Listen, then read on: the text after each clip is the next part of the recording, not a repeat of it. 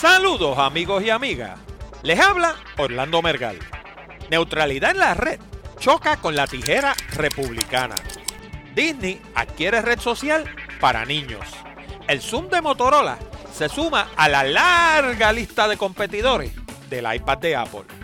Ventas de computadores tipo tableta ascienden a los 4.5 millones en el 2010. Y de estos, 4.2 millones fueron iPad de Apple. Continúa la controversia por el efecto de los teléfonos celulares en el cerebro humano. Te decimos cuáles son los hallazgos más recientes y qué puedes hacer, si algo, para protegerte. Apple revoluciona nuevamente el mercado de computadores portátiles. Las nuevas PowerBook son sencillamente espectaculares. Intel y Apple revolucionan la tecnología de transmisión entre computadores con su nueva tecnología Thunderbolt. Adiós y no se llamaba Lightpeak. E imagina poder imprimir partes de tu cuerpo como si fueran fotos o cartas. ¿Te suena Star Trek? Pues agárrate de la silla, porque de todo esto y mucho más hablamos en la siguiente edición de Hablando de Tecnología con Orlando Mergal.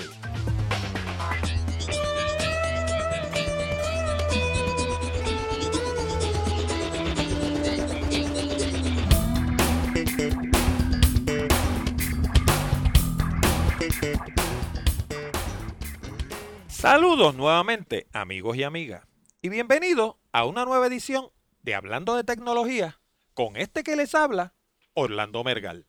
Este programa llega a ustedes como una cortesía de Accurate Communications y sus nuevos programas en DVD, el resumen perfecto y la entrevista perfecta.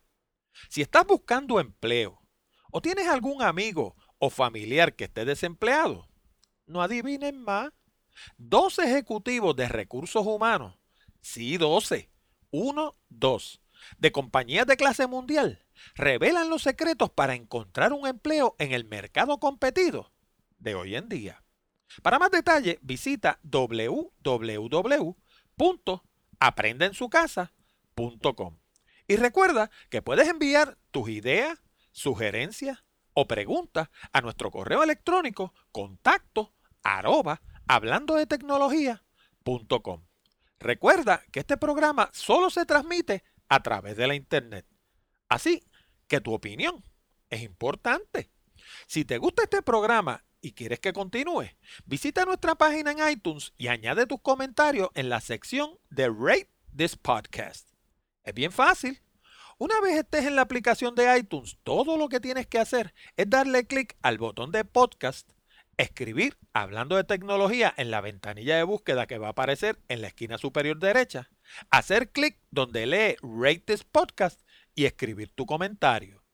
Si eres de esas personas que escuchan el programa directamente en la página de www.hablandodetecnología.com, todo lo que tienes que hacer es darle clic al botón que lee suscribirte y te va a llevar al mismo sitio.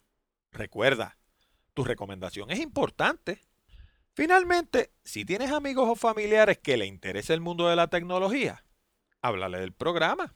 Nuestra meta es llevar, hablando de tecnología, a todos los confines del ciberespacio puertorriqueño y latinoamericano. Pero no lo podemos hacer solos. Por eso, tu ayuda es importante.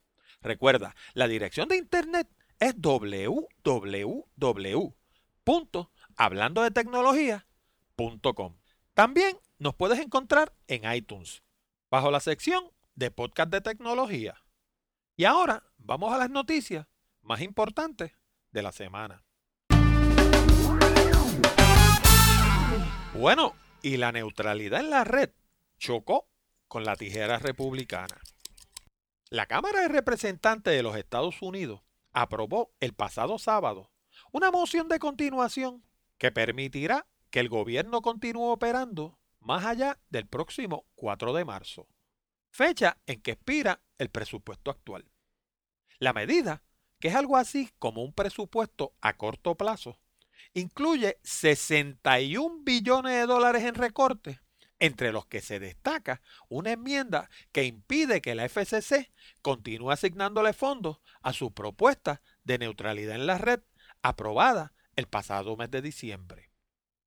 Por su parte, el líder de la mayoría en el Senado, Harry Reid, un demócrata por el estado de Nevada, dijo que introducirá su propio presupuesto a corto plazo para extender los fondos asignados a la medida por 30 días adicionales. El pulseo presupuestario entre Cámara y Senado pinta un futuro incierto para la medida, sobre todo cuando se trata de defender la calidad de servicio que reciben los menos aventajados. Como recordarán de programas pasados, las reglas de neutralidad en la red que la FCC está propulsando impedirían que los proveedores de servicio de Internet reduzcan el ancho de banda o la velocidad de sus usuarios de manera selectiva. Al presente, muchas compañías cuentan con mecanismos que reducen ya sea la velocidad o el ancho de banda de sus usuarios según el nivel de consumo y la cantidad que pagan mensualmente. ¿Qué quiere decir esto? Quiere decir que mientras más uses tu conexión de Internet, más lenta se pone hasta que te des por vencido. Los detractores de la medida arguyen que el nivel de reglamentación propuesto por la FCC serviría para desincentivar la inversión en más servicios de banda ancha, ya que impide que los proveedores reduzcan la velocidad de sus usuarios o bloqueen cierto tipo de tráfico catalogado como de alto consumo. Por su parte, los propulsores sostienen que la medida es necesaria para proteger los intereses del consumidor y fomentar el desarrollo de nuevas tecnologías en la red. Pero quizás más importante, la medida impediría que los proveedores le den trato preferencial a su propio tráfico y al de compañías amigas. Obviamente, esta guerra entre la Cámara y el Senado americano está apenas comenzando.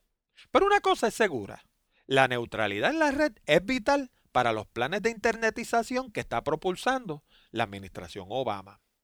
Aquellos de ustedes que no hayan escuchado el término internetización, les sugiero que escuchen el episodio número 21 de Hablando de Tecnología del 5 de febrero del 2011. Bueno, y las empresas Disney acaban de adquirir una red social para niños. El conglomerado de empresas Disney confirmó que acaban de adquirir la red social para niños Togetherville, cuyo lema es la red social segura para los niños. Las redes sociales tradicionales como Facebook, Twitter y LinkedIn están diseñadas con el adulto en mente. Por lo tanto, los temas que se tratan en dichos sitios cibernéticos no son apropiados para los niños. De hecho, todos estos sitios tienen un mínimo de edad establecido para registrarse. Y no es porque ellos quieran, ¿sabe? Es porque es materia de ley. Por otra parte, la Internet puede ser un sitio sumamente peligroso para nuestros niños. A diario escuchamos de depredadores sexuales, traficantes y maleantes en general que utilizan la red con propósitos poco loables. Togetherville es un sitio seguro en el que los niños comparten en unión a sus padres. Esto permite que los padres monitoreen las actividades de sus hijos. Además, pueden dejarle mensajes en sus walls, dejarles regalos virtuales y hasta asignarles mesadas virtuales. La red pasará a formar parte de la colección de sitios para niños que poseen las empresas Disney, en las que se destacan clubpenguin.com y funschool.com. El objetivo de Disney es desarrollar a Togetherville hasta llevarlo a un nivel similar al de Facebook pero para niños. Bueno, y el Zoom de Motorola se suma a la larga lista de competidores del iPad de Apple. El pasado jueves la compañía Motorola anunció su nueva tableta Zoom, que by the way se escribe X-O-O-M. Según los expertos, la nueva tableta podría convertirse en un retador real para el iPad por su gran poder y el tamaño similar de su pantalla. Entre los atractivos principales de la nueva tableta se destacan una pantalla de 10.1 pulgadas, un poco más grande que la del iPad de Apple, doble cámara para tomar fotos y videoconferencias y la capacidad de grabar video de alta definición. Al centro de la tableta Zoom encontramos un procesador NVIDIA doble, que a prima fase debe ser más veloz que el procesador del iPad. También incluye más memoria. Sin embargo, como hemos comentado anteriormente en el programa, la magia del iPad no reside únicamente en los componentes internos de la tableta, sino en el ecosistema que provee la tienda virtual de Apple. Con miles de aplicaciones disponibles en el App Store y sienta saliendo al mercado diariamente, no es fácil detener el éxito arrollador de la tableta de Apple. Además, toda esta cepa de tabletas que intentan destronar al iPad han sido diseñadas para competir con el modelo que salió al mercado durante el 2010. El próximo 2 de marzo, a menos de un año de haber salido al mercado el iPad, se espera que Apple anuncie el iPad 2. Mientras sus competidores no han logrado hacerle mella al iPad original, ya Apple está a punto de anunciar el próximo. Francamente, yo le deseo suerte a Motorola y a las decenas de iPad wannabe, como le dicen en los Estados Unidos. Pero la cosa está difícil, ¿saben?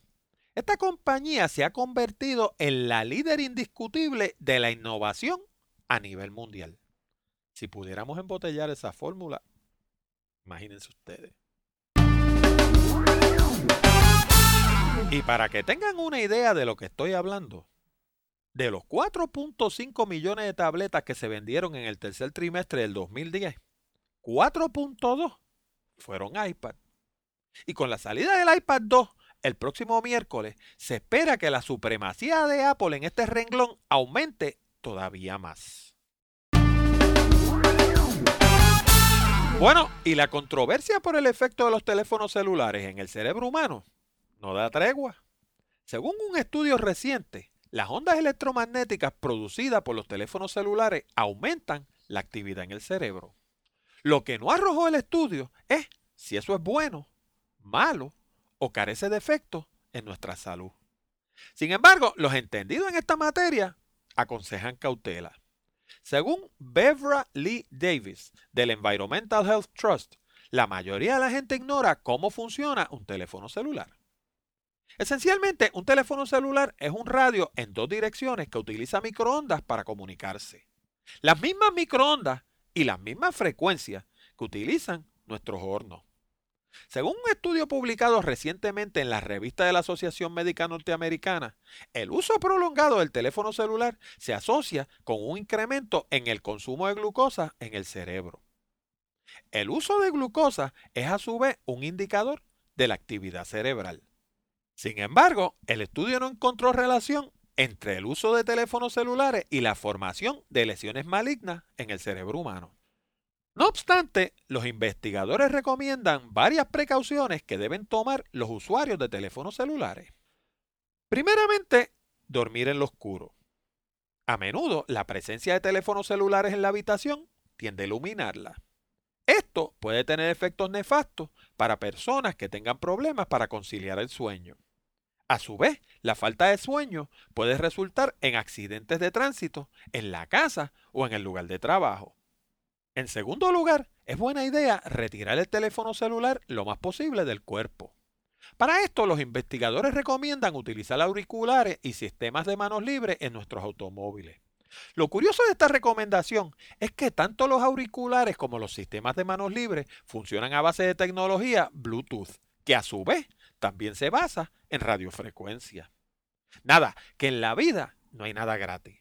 Si queremos vivir libre de los efectos nocivos del modernismo, tendríamos que deshacernos de todos nuestros dispositivos modernos y retornar a la naturaleza. Bueno, y Apple revolucionó nuevamente el mercado de computadores portátiles. El pasado jueves 24 de febrero, Apple anunció su nueva línea de computadores PowerBook, con nuevos procesadores nuevas tarjetas de video y la revolucionaria tecnología de transmisión Thunderbolt. Con estas mejoras, la nueva línea de PowerBook es el doble de rápida y cuesta exactamente lo mismo que sus modelos predecesores. En el área de procesadores, Apple incorporó los famosos i5 e i7 de Intel que cuentan con 2 o 4 cores respectivamente. Contrario a los vaticinios de los expertos, Apple no eliminó la popular PowerBook de 13 pulgadas. Por el contrario, ahora la PowerBook de 13 viene con un procesador i5 de 2 cores. Por su parte, las PowerBooks de 15 pulgadas y 17 pulgadas vienen equipadas con procesadores i7 de 4 cores. Las nuevas máquinas también cuentan con tarjetas de video más poderosas fabricadas por Intel en el caso de la PowerBook de 13 y AMD Radeon en el caso de la de 15 y la de 17 pulgadas. Pero la tecnología más revolucionaria que incluyen estas nuevas máquinas es el nuevo puerto Thunderbolt capaz de mover hasta 10 gigabits de información de manera sincrónica. ¿Y qué quiere decir esto de sincrónico? Significa que puede mover esa cantidad de data de manera bidireccional. Para que tengan una idea de la capacidad de este nuevo puerto, es capaz de mover cuatro señales de alta definición simultáneamente. Esto abre un mundo nuevo de posibilidades para aquellas personas que, como yo, trabajan en video digital o en animaciones. Además, con la llegada de Thunderbolt, se elimina el viejo puerto Firewire 800, que a pesar de ser sumamente rápido, solo era capaz de mover un máximo de 800 megabits por segundo. Pero no vayan a pensar que Apple va a dejar atrás a los usuarios de equipos Firewire. Con la llegada de Thunderbolt también van a haber adaptadores que permitan conectar los equipos Firewire al nuevo puerto. Aquellos de ustedes que lleven algún tiempo escuchándonos en Hablando de Tecnología y anteriormente en el programa de Jorge Seijo, recordarán que hablamos de una nueva tecnología llamada Lightpeak que estaba siendo desarrollada como parte de un esfuerzo conjunto entre Intel y Apple. Bueno, pues Lightpeak cambió de nombre y ahora se conoce como Thunderbolt. En lo personal, a mí me gustaba más el nombre original. De cualquier modo, Thunderbolt tiene unas ventajas increíbles. Primeramente, es el doble de rápido de la nueva tecnología USB. Sí, esa que apenas acaba de salir, con la llegada de Thunderbolt, se queda atrás. En segundo lugar, 10 gigabits por segundo es meramente el comienzo. El límite teórico de Thunderbolt es de 100 gigabits por segundo. Una vez se incorporen los circuitos ópticos que reemplazarán los conductores actuales de cobre. Para que tengan una idea de lo que estamos hablando, los discos SATA 2 que se utilizan actualmente en la mayoría de los computadores modernos transmiten a una velocidad máxima de 3 gigabits por segundo. Y los discos SATA 3, que prácticamente no se consiguen, transmiten a un máximo de 6. En otras palabras, Thunderbolt es más de tres veces más rápido que los discos que traen las computadoras más modernas que existen en el mercado. No hay duda de que esta nueva tecnología va a crear una nueva revolución en el mercado de computadoras. Por el momento, solamente hay 5 o 6 productos en el mercado que han incorporado la tecnología Thunderbolt. Pero vamos a darle unos meses y ya verán cómo se va a convertir en la más popular. Finalmente, no todo podía ser rosa con las nuevas máquinas de Apple. Para sorpresa mía, dejaron una espina que nadie ha mencionado. Resulta que las nuevas PowerBook vienen con discos SATA 2 de 5400 revoluciones por minuto. Ni siquiera de 7200, de 5400. Si algo dejó demostrado la MacBook Air, introducida apenas hace un par de meses, es que la velocidad del disco es crucial para el funcionamiento de un computador. Cualquiera que haya jugado con una de estas máquinas tiene que haber notado lo rápidas que son. Sencillamente vuelan. Y lo gracioso es que no tienen un procesador especialmente poderoso. De hecho, algunos críticos lo catalogan hasta de lento. Sin embargo, la maquinita vuela. ¿Y por qué? Pues la razón es sencilla. Estas máquinas vienen equipadas con un disco SSD. ¿Y qué quiere decir SSD? Pues quiere decir Solid State Drive. Es decir, que el disco en realidad no es un disco nada. En realidad se trata de memoria flash cuyo access time, como dirían en Castilla la Vieja, es prácticamente instantáneo. ¿Cómo es posible que Apple le haya puesto un mugroso disco de 5400 revoluciones a una máquina que en todos los demás aspectos es el Lamborghini del mundo de las computadoras? Francamente yo no entiendo. Pero una cosa sí es segura. Si te compras una de estas máquinas, pide que te le instalen un SSD. Entonces sí, vas a tener la muestra de las laptops. Bueno, ¿y se acuerdan del brasier de emergencia? De vez en cuando salen noticias que a mí me encanta discutir, porque combinan la tecnología con cosas inimaginables, cosas insólitas. Sencillamente son de esas cosas que dejan a uno perplejo. Bueno, pues aquí tienen otra. Imaginen poder imprimir partes del cuerpo como si se tratara de fotos o cartas de papel. Sí, oíste correctamente. Dije imprimir. Imagina por un momento el siguiente escenario. Te va a doler, pero sé valiente. Imagina que estuviste envuelto o envuelta en un accidente de tránsito y perdiste una oreja. Los golpes que sufriste en la cara fueron tan catastróficos que te tuvieron que amputar la oreja. ¿Qué harías? Imagina que pudieras ir al negocio de la esquina, tomarte una muestra de sangre, imprimir una y colocártela quirúrgicamente. Eso es precisamente lo que están tratando de hacer los científicos de la Universidad de Cornell bajo la dirección del doctor Hot Lipson. La tecnología, conocida como bioprinting, se presentó durante la reunión de the American Association for the Advancement of Science en Washington, D.C. Bioprinting o bioimpresión como se le diría en castellano, se refiere a la práctica de utilizar tecnología de impresión tridimensional para crear tejido biológico como piel, hueso o cartílago. La tecnología ha existido por más de dos décadas, pero no fue hasta recientemente que los científicos comenzaron a utilizarla para desarrollar estructuras moleculares. La idea es producir tejido hecho a la medida utilizando las mismas células del paciente. Esto eliminaría la necesidad de realizar trasplantes y el correspondiente rechazo de tejido que esto trae. Al presente existen compañías como Organovo que están desarrollando vasos sanguíneos bioimpresos que serán cruciales en el desarrollo de órganos artificiales. Según Vladimir Mironov de la Universidad de Carolina del Sur, el próximo paso importante será el desarrollo de métodos robóticos para la creación de tejido humano funcional y el bioensamblaje de órganos. Según un estudio, esta tecnología de ingeniería de tejido ya se utilizó con éxito para reparar el fémur de una ternera. Lo próximo probablemente será la impresión de tejidos hepáticos. Lipson forma parte de un proyecto open source que comenzó en el 2006 y al momento está enfrascado en la impresión de oreja. Entre sus logros está la impresión de un menisco para la reparación de rodillas.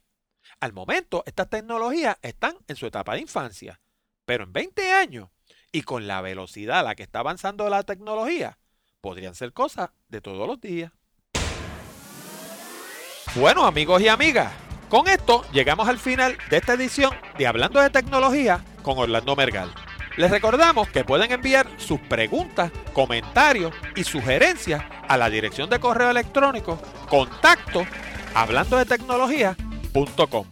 Además, si tienen preguntas directas sobre los temas discutidos en el programa de hoy o necesitan servicios de comunicación de excelencia para su empresa, nos pueden llamar al 787-750-0000 de Accurate Communications para una consulta.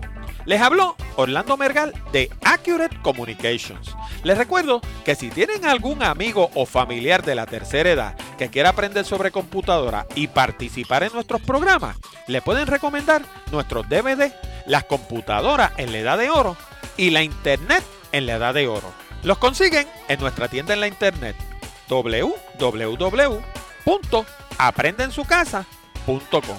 Asimismo, si deseas mejorar tu redacción y progresar más rápidamente en el ámbito profesional, te sugiero nuestro DVD Redacción Eficaz.